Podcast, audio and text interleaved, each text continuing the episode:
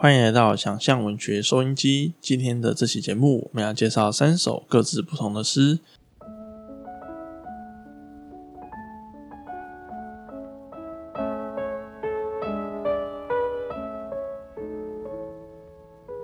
第一首诗叫做《白鹭》，作者是龙青。白鹭饿了吃月亮，吃泡在水里头越长越高的荷花。水没有了，就吃自己的孩子。龙青是呃《青年日报》的专栏作家，然后目前是斑马线文库的副社长。那出版的诗集有《有雪肆略》以及《白鹭》这两本诗集。那这本诗集是以中国十二节气以白露为名，而端看目录也可以看到这本诗的时间气图。那以立春开始，有些花仍够开，仍仍开着的诗，线性顺时间的到春分、清明等等。那在这本诗集里面，尽管每一首诗的气图展现有限，那困于诗的长度，比较长的篇章也只有在十八行左右。而每一句资讯承载的呃量体，就是每一句诗的字数，大概也是五到十五字之间，并不是我们很常看到竞赛常用的诗的形式。那更进一步来说，这本诗也相当的迷你，整本诗集大概是九十页，那非常轻薄，如同一本小小的农民历。那农民历在每一页的地方，其实大家不知道有没有注意，就是每一首农民历都有。呃，古诗，然后它的古诗里面，它通常也会有一些呃呃，就是农民历会希望你能够遵守的规训。有趣的是，像是在同二零一八年同婚公投的时候，那那个那几年出的呃农民历里面，甚至有预言中华民国毁灭毁灭的内容。所以说，呃，农民历之于承载作者的意识。更如白鹭之中存在作者之中大大小小的思想，那不同于一般的风景抒行诗，令阅读的本身经验就是一种桀骜不驯、突如其来的暴力，或者是黑色幽默。例如，我们举一首诗：修习十八般武艺，择一善男子给他养。新白蛇主义，新白蛇主义是他的诗题啊，诗名。那这个诗就只有两句，就是很简单，就是讲是我们要学习十八般武艺这样子。然后下一句就是突然进到一个结论，是选择一个善男子，然后给他养。那这本诗集就是充满了这样解释文化、传说、节庆。作者很少调，呃，作者很常调度，很很常调度，就是很少见的意象，然后运用在各节气之中，像是在夏天夏至。小暑、大暑之中，充满了生殖、情欲，还有器官与粘稠的意象。在春天里面，更多是死亡、阴暗地等待。那很有趣的事情是，作者在一个很硬的框架里面，也就是规定死死的十二、二十四节气之中创作。但是这本诗集很少有，却一种有一种就是没有那么硬的结构感的感觉，就是不用让读者猜测分级的用意。那这本也是一很少见的，从零到啊，从一到零都是完全没有被切割的阅读的感觉。那白鹭，我们一开头念到这是这首诗，其实也具有很少见的生物的哲学的巧思。首先呢，如果我们来看莲花，莲花是生长在五月到六月之中，然后十月开始，莲花就不会再继续开花。那莲花进行光合作用的。用意是为了要养育储存在地底下的地下茎，那让地下茎慢慢膨胀长大。那莲莲农就是饲饲养莲花的农民，然后就会把水田里面的水放掉，然后把泥土晒干，然后再雇请人员，然后把那个那个土全部都把它挖出来，就是像怪手一样把那个土全部挖出来。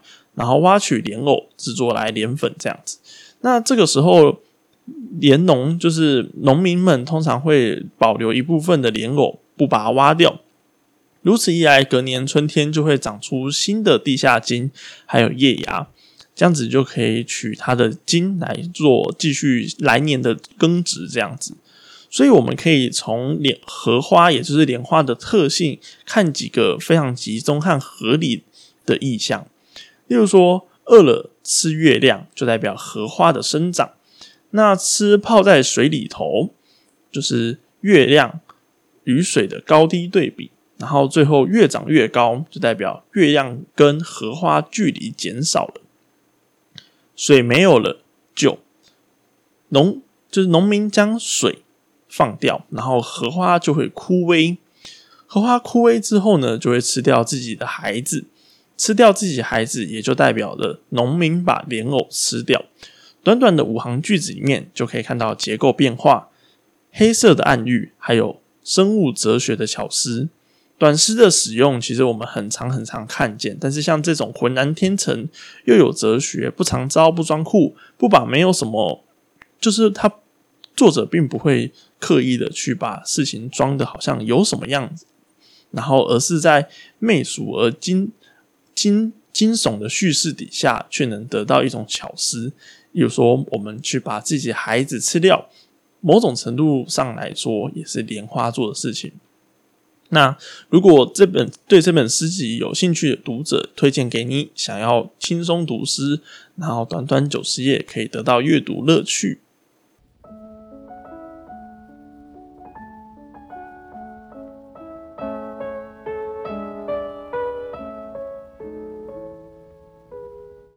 下一本诗集，我们想要谈的是潘嘉欣。那潘嘉欣是一九八四年生，艺术工作者。那他有剪剪纸诗集，然后名名为《妖兽》，豆点出版出的。然后还有一个版画诗集，叫做《诗与兽》。那今天这本也是我们想要念的，呃，《诗与兽》。然后以及呃，跟诗人阿米合著的，呃，《青铜器是我的琉璃》。然后还有《妈妈加一》的一本书这样子。然后，嗯，这本诗集。呃，这本这首诗的诗名叫做《星星》。那星星是这样：星星，我梦见自己生在大草原上，遇一小孩，小孩正在哭泣。你为什么哭？我问，觉得很可怜。我在收集露珠。小孩回答，泪汪汪地看着自己遭草叶划伤的小手。可是它们已经在我触碰时就散开了，只弄湿我的手。却抓不到什么？为什么你要收集露珠？我好奇地追问。啊，因为天上的星已灭的一颗不剩。那这首诗我们可以从三个部分来做赏析。第一个部分是形式，形式是以梦为开始，而梦就可以造作空间。那为什么是大草原呢？因为如果你在大草原哭泣的话，那就会显得这个场景非常的特殊而特别。那我自己在小说创作课里面也很常取用一个呃，告诉就是参与的人说有一个特别的元素可以使用，也就是巨大的场景。那当你营造出一种特殊特别的巨大的场景的时候，往往。那样的景色就会让读者感觉，哎，这个时光是不是特别的重要？那这个首诗的形式通常是提问和追问，也就是象征着有一个人知道，有个人不知道。长大的人并不知道，长大的人负责提问，而小孩子却是知道的那一位。而问与他问与答的过程之中，形成了某种预言的感觉。也就是像是，嗯，如果我们有去看圣经的话，那我们就会去问耶稣，或是问上帝说：“你为什么要做什么什么什么？而我需要做什么什么什么？”而在这之中产生的某种哲学上还有道德上的某种约束的力的感觉，问答题会有这种很特殊的感觉。那露珠在地上，星星在空中。露珠与星星同样抓不到，但是长大的我已经没有星星了，而小时候的我还会尝试去抓住露珠。那第二点，我们从第二点去赏析，也是从诗的部分来去下手。仔细看一下，尽管在纸的诗也就是用纸本诗集阅会比较好阅读。那纸本诗集会有一个小断行，如果各位有去翻这个诗语兽的话，那在对话的途中，断行之于诗来说是一个非常重要的形式。那第二个就是隐喻，那在这个断行里面，隐喻又在哪里呢？让我们回到原本这首诗，你为什么哭？我问，觉得很可怜。我在收集露珠。小孩子回答，泪汪汪地看着自己遭草叶划伤的小手。可是他们总是在我触碰时就散开了，只弄湿我的。下一行，手却抓不到什么。泪汪汪看着自己被草割伤的小手，而断行则是为了强调自己。被割伤的手，其实也就是自己的某种身体的一部分。那分开的来，就代表着强调两次的自己。前面那个泪汪汪，以及后面那个被草割伤的动作，外部和内部都遭受了某种伤害。最后一点，我们可以赏析的部分是时间。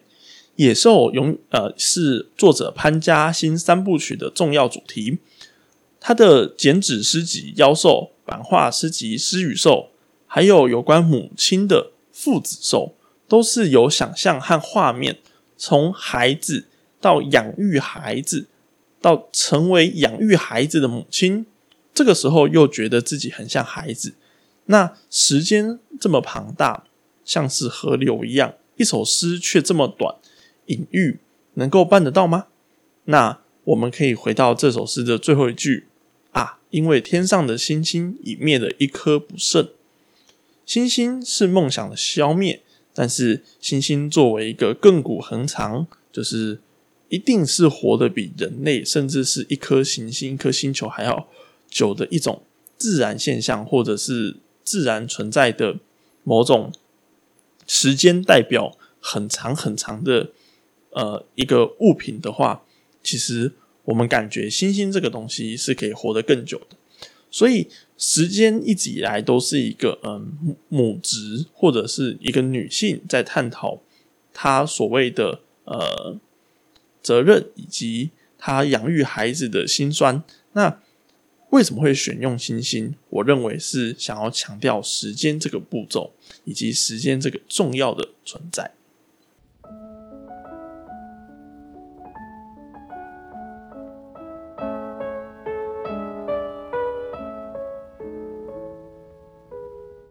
最后一首诗是我还蛮喜欢的一首诗。那这首诗的作者叫做陆平，陆是呃小鹿斑比的鹿，那平是萍水相逢的平。陆平的介绍说，他出生于台北，那成年后总是在不同语言的城市中生活，在无法被逆的逆境遇下搬迁，也就是他被嗯强迫的。或者是被半强迫的离开他原本所住的居所，那常感觉自己的生命过程中错置而又迟缓，往往在后一段人生中经历了前一段，因此写出呃，因此写日记而出版的诗集《流浪竹墙》，为了探访诗人尼扎奥巴尼的故乡而去了遥远的叙利亚，离开一年后，叙利亚内战爆发。恐怖分子标起数百万难民流离失所，因此他写了一个小说，叫做《左手之地》。那这首诗是这样，这首诗的诗名叫做《缓缓》，作者陆平。一向是这样，错把狗尾草当成麦子，该关心却遇上了无色黑夜，该攀向天空却潜入了深海。当滴滴南风掠过谷仓时，一向是这样。在这不居民的地，我正收割着狗尾草。我认为这首诗，呃，之于作者，那他教出来的很多作品是有关于流浪。那至于流浪的本质，在于探索边界。但去了那边，一切都会好起来吗？那根据青鸟 Blue and Book 在读末针对这首诗的诗书评，那是这么写到的：有一次，杜平和朋友进行一趟不消费的旅行。十二月圣诞假期，加拿大的魁北克寒冷无比，没有人会在路上行走，沿途尽是白雪。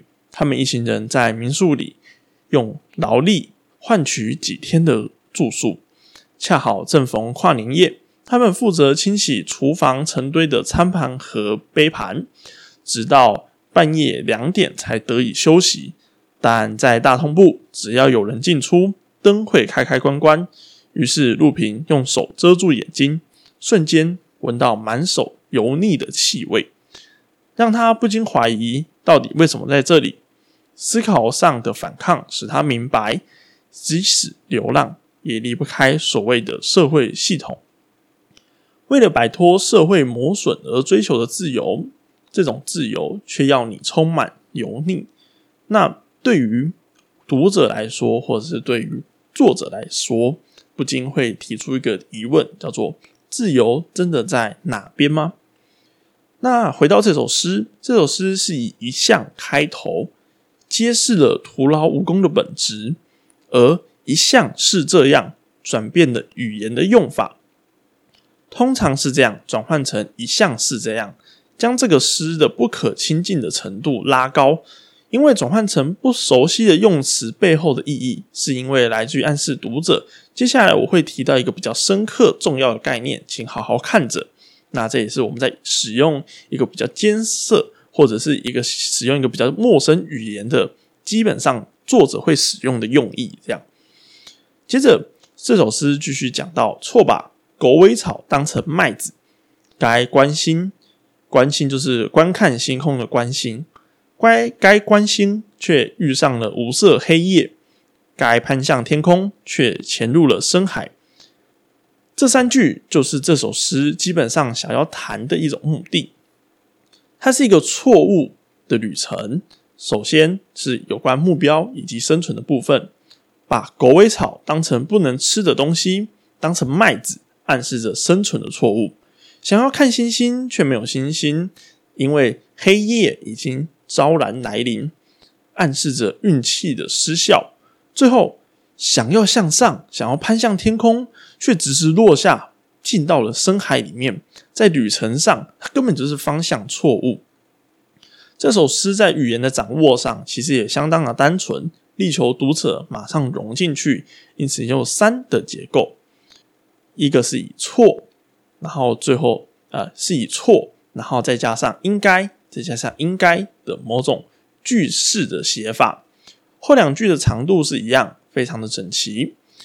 也就是说，错把狗尾草当麦子，应该关心，应该攀向天空的一种句式的写法。那交代完核心的部分之后，他想讲的部分之后，接下来作者就来展现他比较艺术、比较作家性格的部分。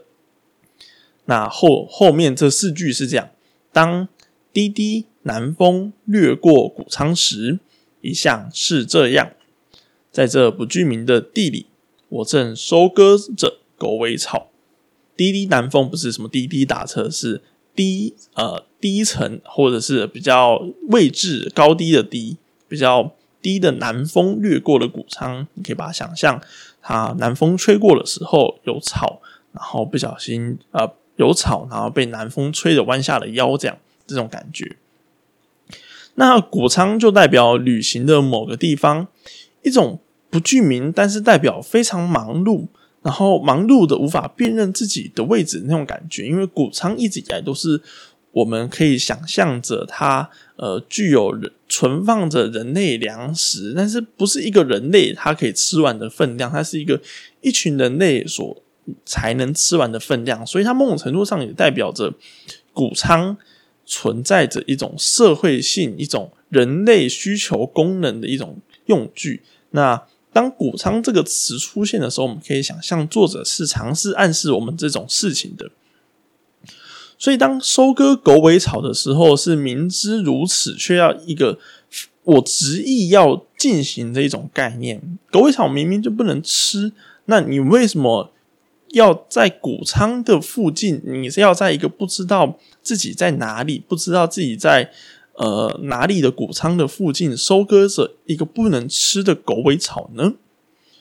短短这一首诗可以做作为一个我们去阅读陆平这个诗人以及小说家双重身份的辨认的一种标签。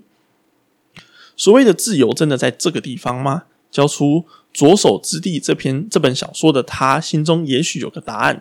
见证了叙利亚战争，那见证了一个民族流浪，或者是一个民族与民族之间冲突的作者。那我觉得我们可以更拭目以待，他以后能不能用更多的作品来去说服读者。那今天很感谢大家读者跟我们一起参与了这个三首诗的赏析时间。